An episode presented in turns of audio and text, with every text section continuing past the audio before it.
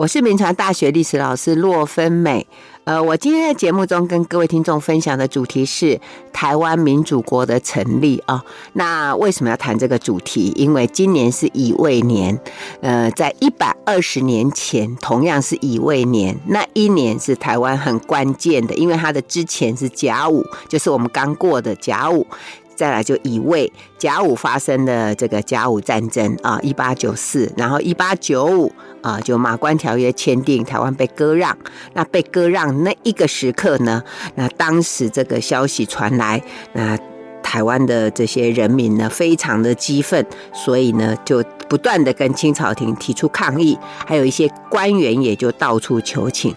那因为没有任何一个国家要伸出援手，所以只好自力救济，就在。一八九五年的五月底，就成立了台湾民主国，那企图要去抗议这个台湾被。决定了这个命运啊！那这件事情，我在上一次的节目里面有跟各位报告过了它的整个背景啊。那我想，我们今天节目里面呢，就再来把它的整个成立的过程呢，跟大家来报告哦。那谈到这一个主题哦，我想很多个人可能会想到几个关键人物，包括像邱逢甲了啊，包括像这个唐景崧啦。刘永福啦，啊，那其实还有几个人物哦，也是在这个这个事件里面，他其实也有一些关系，包括像雾峰林家的林朝栋，还有像板桥林家的林维源啊，另外还有一位就是在当时清朝宫廷里面重要的一个官员叫张之洞啊，那我就在等一下的过程里面，呃，来为各位来报告这个整个台湾民主国的状态啊。那我们知道说这个。一八九四年啊，那就是这个甲午战争发生。那其实那时候刚开始啊，这个战场没有到台湾，呃，是在在整个朝鲜半岛那个地方，还有这这个整个中国的这个北方。可是清朝廷他也知道说，日本早就对台湾有这个觊觎啊，呃，有企图。所以他们就先把整个台湾的这个防备啊，也要做了一个适当的一个一个布局，所以也派了当时之前的这个。黑旗大将军啊，就是刘永福也来防守台湾啊。这个我们在上次节目中有跟各位报告，那我就先把这个背景的部分，呃，帮各位再复习一下啊。呃，我们上次谈到就是说，呃，清朝廷他其实有先注意到台湾这个地方啊。那那时候台湾的这个巡抚是邵友莲啊，那。当然，他也知道有这样的状态，所以，呃，其实他当时因为感觉到自己可能会被波及，所以他就请调啊，请调到这个去湖南当巡抚，所以台湾的巡抚就由唐景崧来担任，这也就是后来唐景崧会被拱为呃民主国总统的一个原因。那另外呢，当时的这个台湾一个重要的人士就是邱逢甲哦。那邱逢甲，因为他在整个当时的台湾里面，其实原来比较重要的台湾的人士其实是呃林维源啊，呃他其实是负责这个台湾的这个团练。那另外一个人就是林朝栋，他负责基隆的这个狮球岭的防守哈。那我们知道狮球岭那个地方非常的重要哦，所以原来就是有这两个林家，他们其实负责这样的一些重要的事情。可是等到这个唐景崧继任之后哦，他其实对台湾的这个士绅不是太信任。所以呢，他就把这个林朝栋呢，从狮球岭这边就调到了彰化去。这其实对他后来的整个北部的防守是会造成问题的啊。那另外，我刚刚提到那个板桥林家的林维源呢，他当时其实有一些意兴阑珊呐，就是因为唐景崧对他们不太信任，所以其实林维源他早在呃邵友莲的时候，他其实就是呃由这个委托。呃，这个邱逢甲来负责这个整个地方团练，所以等到这个唐景崧继任的时候，他就干脆就拉拔了这个呃邱逢甲起来，所以变成说，原来台湾的重要的这个呃，士绅像林维源还有林朝栋，其实到了唐景崧的时候，他们等于就是有点退到第二线了哈。这是整个当时台湾的状态。那还有这个唐景崧在当时的台湾的布局里面，我刚提到说他其实不太信任当时台湾的这个士绅，所以即使连这个邱逢甲是他当时所拉拔起来要来替代呃林维源成为台湾的这个地方团练的负责人。可是他也不太信任他，因为当时邱逢甲有一种呃客家王的这个称号，呃，外国的这个媒体都称他叫客家领袖啊，所以他就很怕这个邱逢甲的势力太大，所以其实也有一些刻意压抑他啊，就是他要要一些呃武器啊什么，他也不太自愿，这其实也造成他后来防守的一些问题。另外呢，就是当时这个唐景崧呢。在他继任为台湾巡抚之后呢，他还派人到呃这个广东啊、福建那个地方去招募他自己的军队。因为他觉得自己的军队他自己比较信任哈，所以这是他在整个当时台湾防守上面的一些状态。好，那等到这个时间到了一八九五啊，那就整个这个呃，就是清朝跟日本已经在进行一些协议啊，所以当时有有在三月底的时候有签订一个停战协议啊。那在这个停战协议里面呢，台湾不在这个停战的。的范围，所以当时台湾的住民就感觉到，哎，为什么整个这个甲午战争的这个战局里面，既然谈停战了，台湾却不在停战的范围，所以这个邱逢甲他比较敏感，他就觉得台湾有可能被李鸿章出卖，哈，而且到了四月的时候呢，在台湾的这个洋行也频频传出说，在他们的议和里面呢，台湾有要被割让的这个消息，然后去问清朝廷，清朝廷都都。避而不答，就说啊，没有没有没有这件事情。那等到四月十七号，这个马关条约都已经签了，呃，然后透过这个张之洞的通风报信，那唐景崧这边才得知说，其实台湾已经被割让。啊，已经在这个条款里面，他就已经有这一条，所以邱逢甲听了以后就非常的生气，他就当场呢就把这个手指头戳戳破，然后就再用写写这个血书哦，就写了巨倭守土，表示说我们要坚持的抗日，要保台这样子。而且他还这个率领台湾的士绅去拜访唐景崧，要唐景崧呢把他这个血书呢上传给朝廷，然后跟他讲说，如果日本要来收台湾，台湾人民一定会开战。然后到了四月十九号，这个总理衙门就来了一个电报，告诉台湾的这个人民说，台湾已经被割让。哇，所以这个邱逢甲就带领了这个台湾的进士啊、举人，在今天这个万华这个地方，他们总共大概有两百多人，就蛮集会，那就主张说要朝廷呢，就是说他们一定要要抗议这件事情，好说如果清朝廷要把台湾抛弃，他们要由台湾人民来决定，不可以由朝廷来决定。而且在整个这个集会里面，他们还呼吁说，一定要把这个唐景崧留在台湾，不能让他走，因为呢，他是台湾人民跟清朝廷之间的连结，如果把他留下来，才有可能得到清朝廷的资源还有协助。OK，好，那问题来了，我上次就提到这一段了哈，就是说这个唐景崧他很尴尬，因为他只是来台湾当巡抚啊，他其实。他其实真的不能体会说这个自己的家园被割让的那种心情，他真的不能体会。所以其实当初这个马关条约一签订，他就好想绕跑，他就好想跑回大陆，他只是想我是来当官的，我干嘛跟你在这边搞东搞西啊？哈！可是他有一个很难走的大麻烦，什么大麻烦？我刚不是提了吗？他。一继任之后，他就跑去广东、福建那边招募一堆他自己的军队吗？他不是这样吗？可是他招来的军队素质不好啊，因为很多人是来来工作的啦，来领薪水的啦，哈。那现在呢，他才把他招募来，然后呢，台湾被割让了，他就想绕跑。那这一群军队想说，哎，我是来领薪水的啊，你要给我薪水跑掉了，那我怎么办？我们就失业。他说一定会生乱。所以他也不敢走，哈，所以你知道吗？他当时就很尴尬，可是他又怕留下来抵抗，万一呢就是被日本抓到了，那他小命也是不保，所以他左右为难。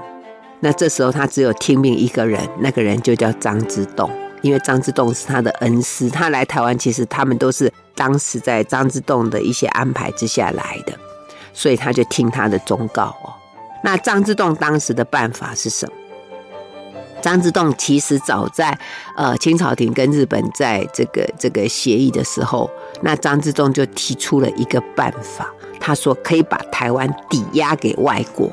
好，他说只要把台湾的各种权益，因为你知道从一八六零年开始，那台湾的煤矿啊、台湾的茶叶啦、台湾的樟脑啦，很多其实都是在这些外国的这个势力范围，而且其实都他们在赚钱，所以张之洞就想说，那就干脆把台湾抵押给他们，那这样日本就就对台湾就没办法。这是张之洞一直想到的办法，所以这个时候他也是。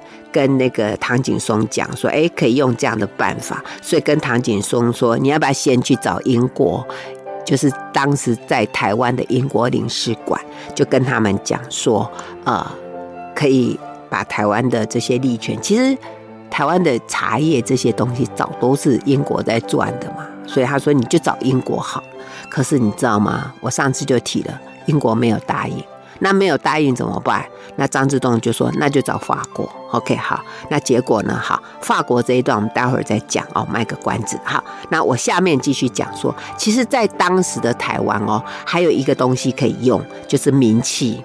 台湾的名气啊，那因为当时以这个邱逢甲带领台湾的士绅啊，就一直抗议啊，一直抗议啊，哦，然后而且当时台湾也很乱啊，那这些外国人在台湾也是很紧张，想说怎么办，所以当时台湾其实一团乱，所以那时候这个唐景崧就致电给张之洞，还有总理衙门说台民不服啊，哈，所以要不要把马关条约给废掉？啊，这种突破性的意见，哈，呃，他们就就说，如果你日本来，台湾人民是不愿意服从的，用这样子去去跟日本提，说可不可以就把马关条约废掉，这样啊？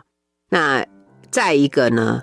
当时因为台湾很乱，所以唐景崧就在四月二十五号，他就召开了一个会议，就把各国的这些外国商人，还有各国在台湾的这些人，就把他们召集来，然后就告诉他们说，台湾的动乱哦，其实是来自于对割让的不满，所以要不要各位，请跟你们的国家说，来协助台湾。帮助台湾来做这件事，哈，这样子以后你们才能继续在台湾做生意啊，不然台湾这样子乱下去，你们也没钱可以赚呐啊！想要用这个当诉求。那另外，当时对台湾还有一个希望，就是因为那时候刚好这个三国要干涉还辽，所谓三国就是俄国、德国跟法国。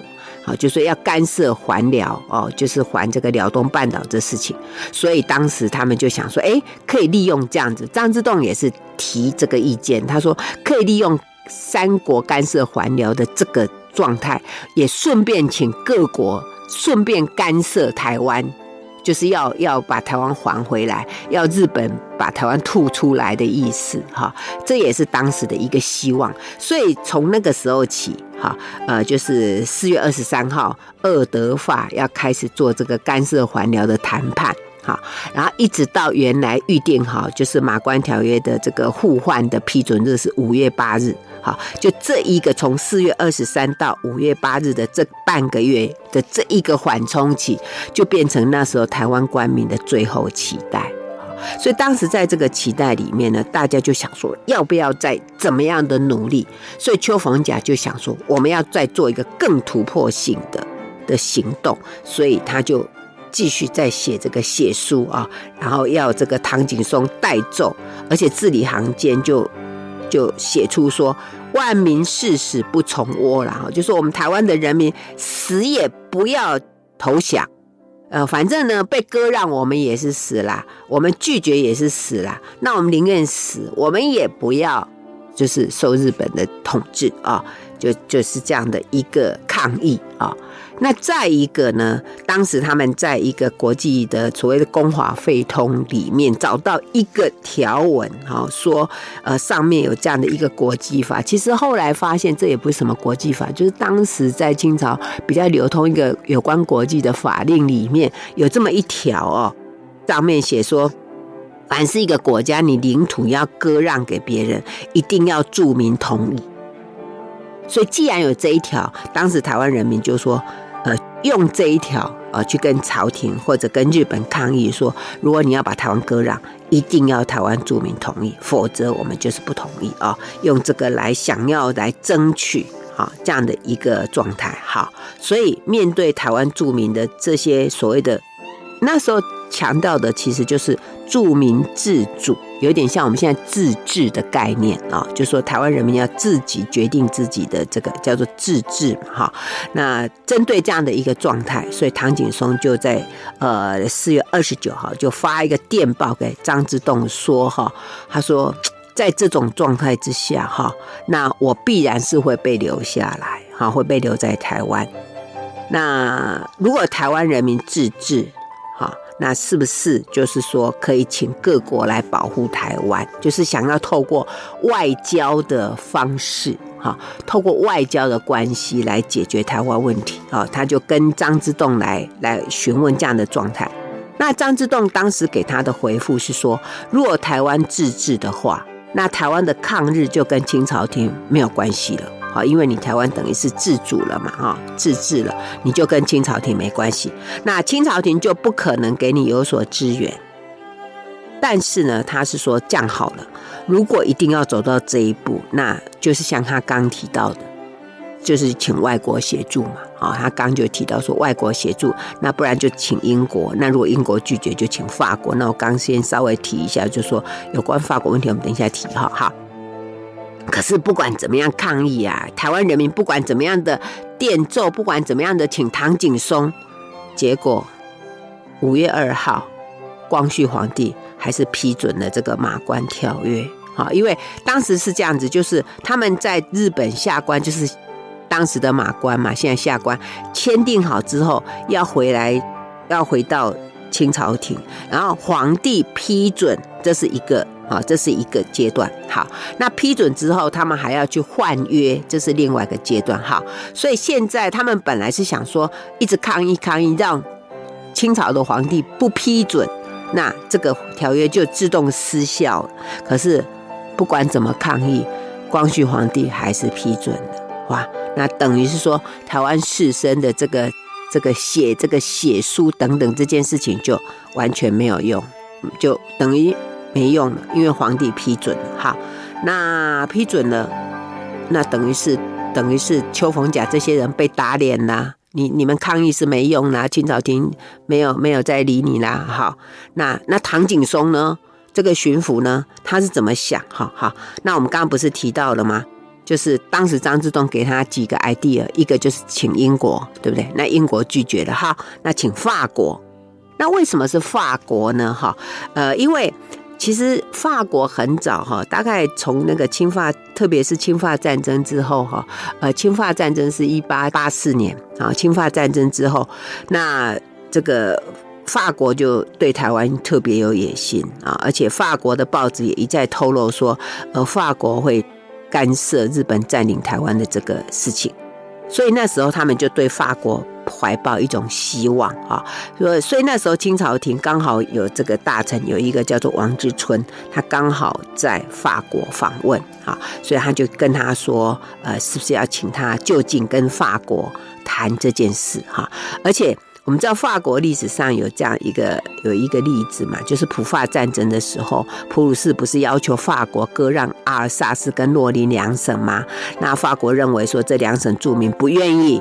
啊，所以这个事情就没有办法同意这样啊，所以这个例子就给当时台湾很大的鼓励，就说，哎，对哦，如果住民不同意，你就不可以承认这件事啊，所以他们就希望用这个例子，好，所以就就希望就是王志春能够继续跟法国，因为他刚好人在法国，要他跟法国的外交部干涉，请法国阻止日本，呃，来来占领台湾。哈。那他说，如果说呃，而且跟法国说，如果你呃帮忙成功的话，我们会给你重重的礼物。OK，好，所以这是当时所想要，希望法国能够能够。协助好，所以这个王之春他当时在法国，呃，这个这个周旋之后呢，他就在五月二号就打了一个电报给张之洞，跟他讲说，法国外交部哦表示友好，而且他们会派军舰到基隆到淡水来，而且呢，法国会请西班牙来打电报给日本说，呃，即使你批准了这个合约，我们也不承认。哇！那你看多开心啊！有法国的这样的一个一个回应嘛，哈，所以当时哎，大家就觉得哎有希望了。所以即使是说，我们刚刚不是讲说五月二号那一天。光绪皇帝批准了马关条约嘛？那同样五月二号，他们又收到王之春从法国打来给张之洞，张之洞又打又告诉这个唐景崧这样的法国的讯息嘛？所以当时呃，唐景崧就觉得哇，没有还 OK 啦哈。虽然说光绪皇帝批准了，可是只要法国愿意协助，而且法国愿意派军舰来。台湾还是可以固守的，所以只要有外国的协助，应该没有问题啊！而且好像感觉又蛮有希望，而且当时张之洞也说：“哎，没有问题，法国会保护台湾。”好哇，这个消息好像有一点点好消息。不过后来法国态度又改变，他说：“可是中日合约已经批准了，看来情势已经定了耶。”那。好像没有办法，可是唐景崧就不死心，他就再打电报给总理衙门说，请法国无论如何派军舰前来了。他相信哦，只要法国愿意来哦，就可以阻止日本。而且呢，唐景崧面对台湾的这些这些人民，他还是说，呃，没有问题，没有问题。哈，他说，因为俄德法已经在出面干涉了，而且我们已经请求法国来。来援助了哈，所以呃应该没有问题。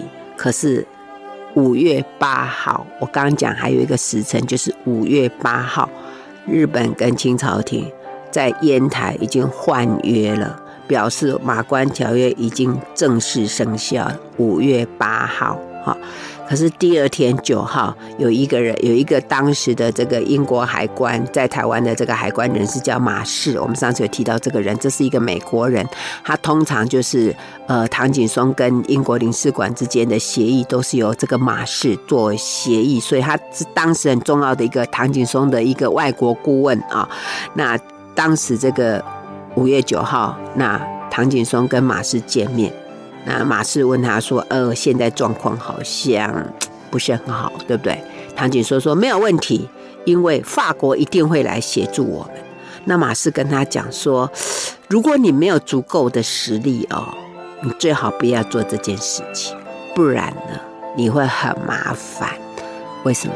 因为马士他其实不想要台湾有太多行动，呃，因为因为。”他们所代表的美国势力其实是希望台湾好好的，就按照马关条约就直接割让给日本就好了。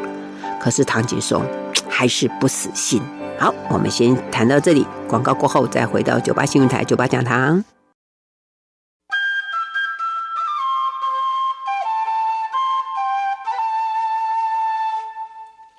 回到九八新闻台九八讲堂，我是洛芬美。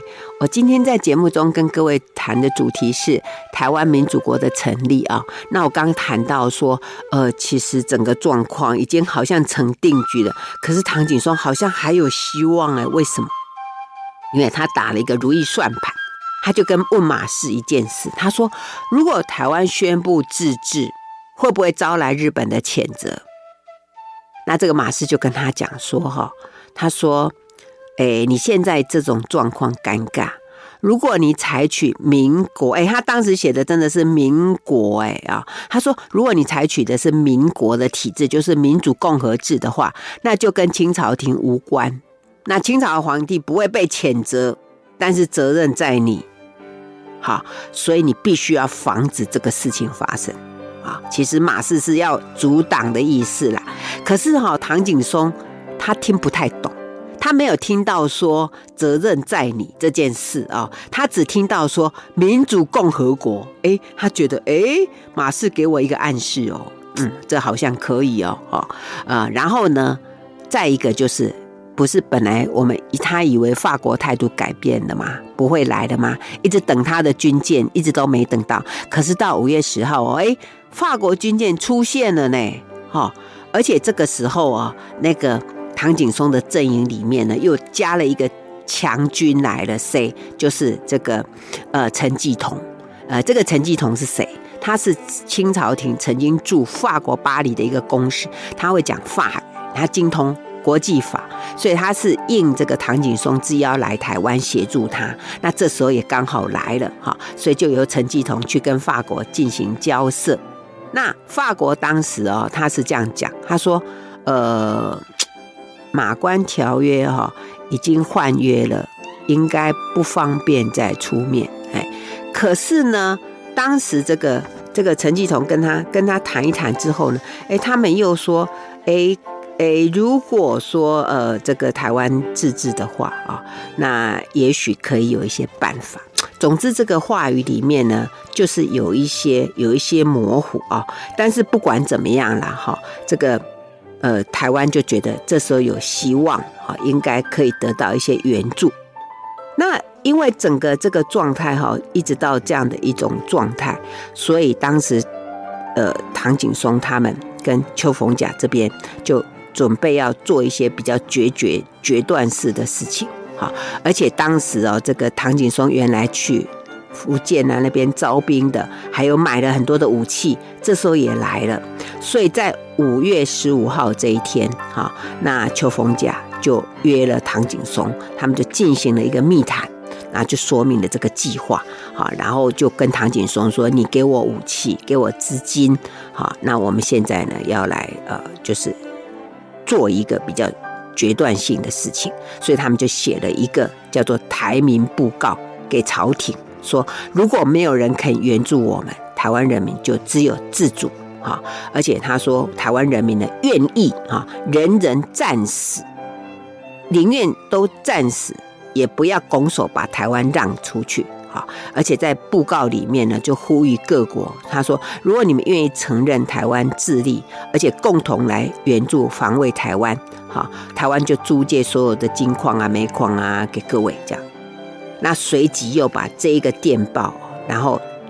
传给总理衙门、北洋大臣、南洋大臣、闽浙总督，还有当时这个福建的布政使等等，就告诉他说：台湾既然也被朝廷放弃了，百姓没有办法，所以现在就只能决定要自立建国。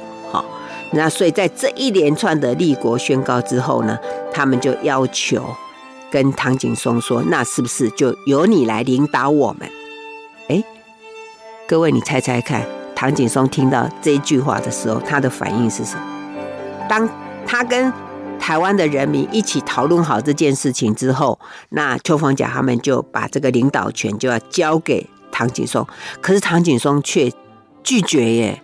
他说：“哦，不行，我不能来带领这个事情。为什么？呃，照一个学者哈蓝厚礼啊，他就提他说，当时唐景崧拒绝的意思，因为。如果你邱逢甲叫我来来领导啊，我就来领导。那到底是我唐景崧比较大，还是你邱逢甲比较大？哦，他说，所以当时这个唐景崧的拒绝可能有这个意思哦。因为如果唐景崧当时答应的话，就等于他会变成被这个邱逢甲给抓着，是说邱逢甲说：“哎，我任命你当台湾的领导人，这个意思嘛。”所以他就拒绝。可是更矛盾的是。他不是跟邱逢甲说拒绝吗？哈，可是他却发一个电报给张之洞，说台湾将要采取民主的形式，要自立建国。然后士绅们已经推举我当领导人。然后我虽然坚持，却没有获准啊。可是呢，又担心朝廷怪罪，所以是不是请张之洞？帮忙婉转的跟朝廷报告说：“哈，台湾将建立这个民主国，呃，是为了不让日本有借口来呃缠绕清朝廷啊。但是这个其实唐景崧很怕“民主”这两个字哦，因为对当时的朝廷来讲，哦，这个实在太太过冲撞了哈，所以他说，是不是请张之洞跟清朝廷说，你给我一个名目好不好？你你如果觉得“民主国”这个名字不好，那你要不要给我一个名目哈？但是他更强调，他说台湾之所以会自立建国，是一个不得已的办法啊，是一个救急之策哈。所以你就发现唐景崧在这个里面呢，他其实他两边都不想得罪，哈，他也很怕清朝廷怪罪他，因为这会砍头。可是呢，他其实对台湾这边，他又不想让邱逢甲抓着他，可是他其实也还蛮想来引导这个事情，哈，因为这样他个人就有一点影响力嘛，对不对？好，那总而言之就是这个事情。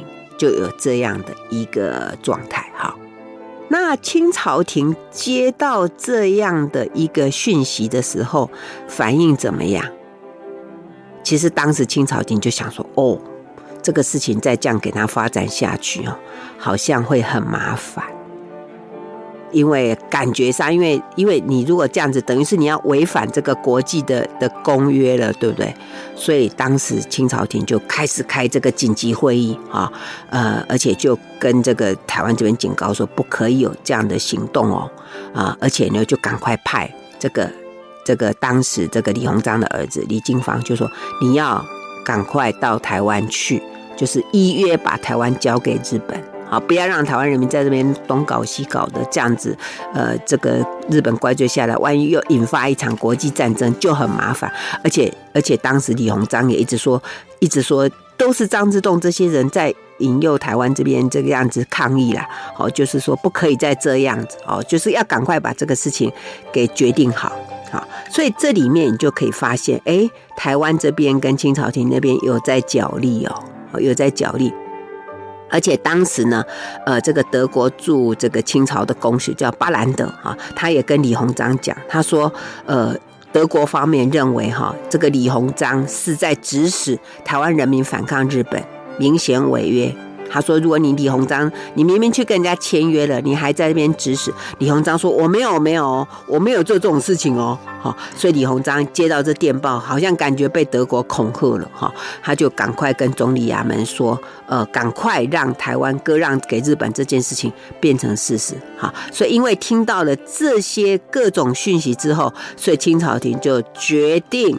要把台湾这个事情赶快解决，所以他就在五月二十号就发了一个一个这个命令过来，就把唐景崧台湾巡抚啊，其实应该全名叫福建台湾巡抚这个头衔，把他给免除掉啊，就是说因为台湾已经割让给日本了嘛，所以不需要巡抚了，所以就说五月二十号这一天开始，你的这个职权就解除掉了。就请你立刻离开台湾，回到大陆去啊！另外，在台湾各地大小的清朝廷的官员，通通结束在台湾的工作，通通回去。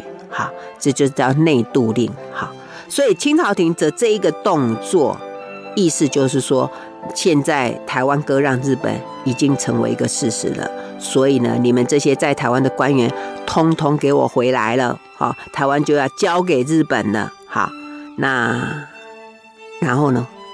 所以这个事情就成定局了吗？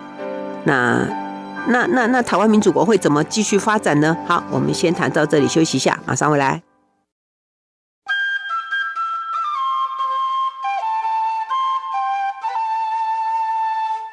欢迎回到九八新闻台九八讲堂，我是洛芬美。我今天在节目中跟各位听众分享的主题是台湾民主国的成立。台湾民主国成立在一百二十年前的台湾，那一年是乙未年。台湾今年也是乙未年，所以我们在乙未年谈乙未年的故事啊。这一个历史上，呃，有一点模糊又有一点尴尬的一个一个一个局面哈。我们来理解它一下哈。那我刚提到说，清朝廷已经决定了，就是把这个唐景崧在台湾的这个巡抚职把它免除掉了，然后要台湾所有的清朝廷的官员通通回去，然后要。呃，李金芳他们来把台湾就正式交给日本，感觉这件事已经确定了。那台湾这边呢，啊，还是继续的啊，继续的努力啦，哈。所以当时在呃五月二十一号啊，福建那边的官员也不断的在努力。跟那个总理衙门说，民情不愿啦，哈，就台湾人民还在抗议啦，哈，所以应该这个约是可以废掉的。可是呢，清朝廷那边说，哦哦，好像 不行了，哈。另外呢，张之洞也跟唐景崧说，你要不要跟朝廷说？呃，如果愿意把台湾赎回，台湾人民要自己出钱，愿意负担所有的费用，好不好？看你日本要多少钱，我们台湾人民筹钱出来了哈，就要唐景崧去做这件事情。那另外，我刚刚不是讲说有一位强手吗？就是这个陈陈继同吗？呃，因为不是有法国军舰来吗？他就跑去再去跟法国军舰的军官讲说，呃，你们要不要协助台湾呐？啊，这个这个军官讲的有一点模糊啦。他是说，呃，如果台湾自立建国，那法国就可以派全权大臣跟台湾订约。哎哎，好像这里面好像法国有同意的意思哦。那另外就是我刚讲说，呃，这个陈继同他们还有邱逢甲他们，因为。看到这样的状态，他们又跑去跟唐景崧说：“麻烦你来当台湾领导人。”哎，我们刚前面一段不是讲说，当时这个唐景崧先是拒绝吗？他一拒绝，但是呢，他又写信跟清朝廷说：“呃，我已经答应了。”哎，到底他是答应还是拒绝？哎，好怪哈！哈，不过这个时候，因为前面他没有。答应嘛，啊，他没有正式跟邱逢甲他们这些人答应嘛，那这个时候他就他就答应了，他说，哦，好，哦。就接受了哈，那接受之后，就在五月二十三号，他们就发表了一个台湾民主国的建国宣言啊。那里面就提出了四个内容，一个就是说台湾的建国是为了抵御日本的侵略；第二个呢是说，因为列强都不肯，各国都不肯援助台湾，所以台湾只好自立建国；第三个就是说台湾人民愿意为护台而战；第四个呢是台湾人民决意要建立民主国。然后推举唐景崧为总统，那这等于就是向全台湾宣告说马关条约无效，呼吁说全台湾人民起来捍卫台湾。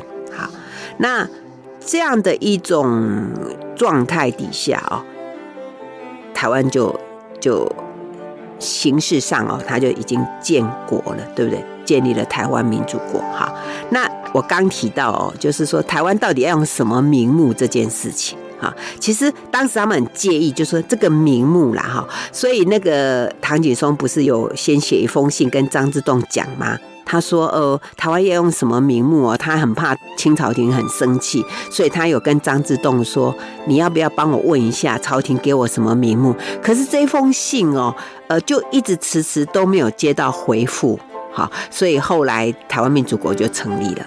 那等到这个成立之后呢，张之洞的信才过来。其实已经来不及。不过他在信里面，他就说他反对用民主国，也反对用总统。他反对，他说你不可以叫民主，也不可以自立。他说你知道在国外哈，总统很大耶，所以你在台湾叫总统，这就一定会得罪朝廷。他说你要不要改成总管或者总办？啊，这样的一个名称，可是因为这个回信已经回得太晚了，那台湾就已经实施了台湾民主国了哈，就是已经已经生米煮成熟饭了，而且他们当时在五月二十五号就宣布了，就是等于是在那一封信到了之前，他们就宣布了啊，宣布说台湾要实施总统制，而且呢，在当天五月二十五号那一天呢，就用邱逢甲他就带着。这些台湾士绅就从万华绕行，然后一直到呃走到那个今天台北中山堂那边，然后呃向这个唐景崧呃行两跪六叩之礼，而且献给他国旗，还有这个民主国的国印啊。那唐景崧就穿着朝服向北京就叩首，就接任了这个总统的职务。不过他接任之后，他竟然哭哦，大哭一场，呃，表示说哦，我真的是不得已的，我当总统，这是个是很不得已，因为他很怕朝廷怪罪他哈，而且我们知道，当时他宣布了之后，那台湾的年号叫做永清。永清其实就是永代圣清啊，意思就是说我没有脱离清朝廷独立的意思啊，而且他们的旗子叫做呃，就是蓝地黄虎旗，就是你知道那个老虎用一只很温驯的老虎，因为清朝廷的这个旗子是龙。啊，龙是被敬畏的。那台湾就是表示说，啊，我没有要抵抗的意思，所以我只是不得已先成立一个这样的国家啊。所以他们就是用一个温驯的老虎哈，而且呢，你知道吗？后来唐景崧的这个当时的头衔叫什么吗？他就写台湾民主国总统，然后签署台湾巡抚布政使。这样名义啊，来宣布啊，那宣布这个这个台湾民主国成立之后，那基隆的炮台就发出了二十一响的这个礼炮，那原来台湾台北就变成台湾民主国的首都啊。当时这个唐景崧他其实常常觉得自己立场尴尬，所以如果他对国外啊，对国外他就用总统这个职称，可是如果对朝廷或者对中国大陆各省，哈，或者对台湾自己本地，他就用巡抚这个头衔，哈，他其实就是呃，等于是有一点呃，手鼠两端呐，因为他其实真的很怕朝廷这个怪罪，因为他们当时以为他们守在台湾是因为等着。朝廷如果可以的话，他们就随时要回去。可是因为一切都没办法，所以他们就成立啊。那另外在这里面还有一个，呃，因为我们常以为常有一个称号说邱逢甲是副总统，其实台湾民主国没有设副总统，没有。那邱逢甲其实也没有什么特别的重要的职称啊，因为其实唐景崧还蛮怕他的，所以没有给他太多的职务。那另外还有一个人叫刘永福啊。我们常以为刘永福是后来台湾民主国的第二任总统，其实也没有，他其实只是一个大将军。好，那这个台湾民主国成立，其实这时候他也没有来参加这个就任典礼了。哈，所以唐景崧就给他的一个官印，呃，然后请人要带去给给他，可是还没带到的时候，其实后来唐景崧就跑掉了，所以那个他也没拿到啊。这个我们在下次的节目再跟各位来谈。哈，那整个这样的一个状态底下，其实当时国际上的反应是什么？啊，其实当时国际上并没有承认这个事情。譬如说我刚刚提到那个呃，这个海关的官员叫马士，他一其实一直很反对这个事情。所以等到他知道这个民主国成立，他来看，哎，他看到呃有挂一个旗号，写台湾民主国总统这样的一个一个旗号。可是他自己的淡水海关呢，他始终都挂大清的龙旗。他都没有换旗，啊，因为他根本就不承认。那另外呢，当时的美国，因为我们知道美国，它其实一直都是就是鼓励日本占领台湾的嘛，所以他其实对这个事情呢一直都不同意，哈，呃。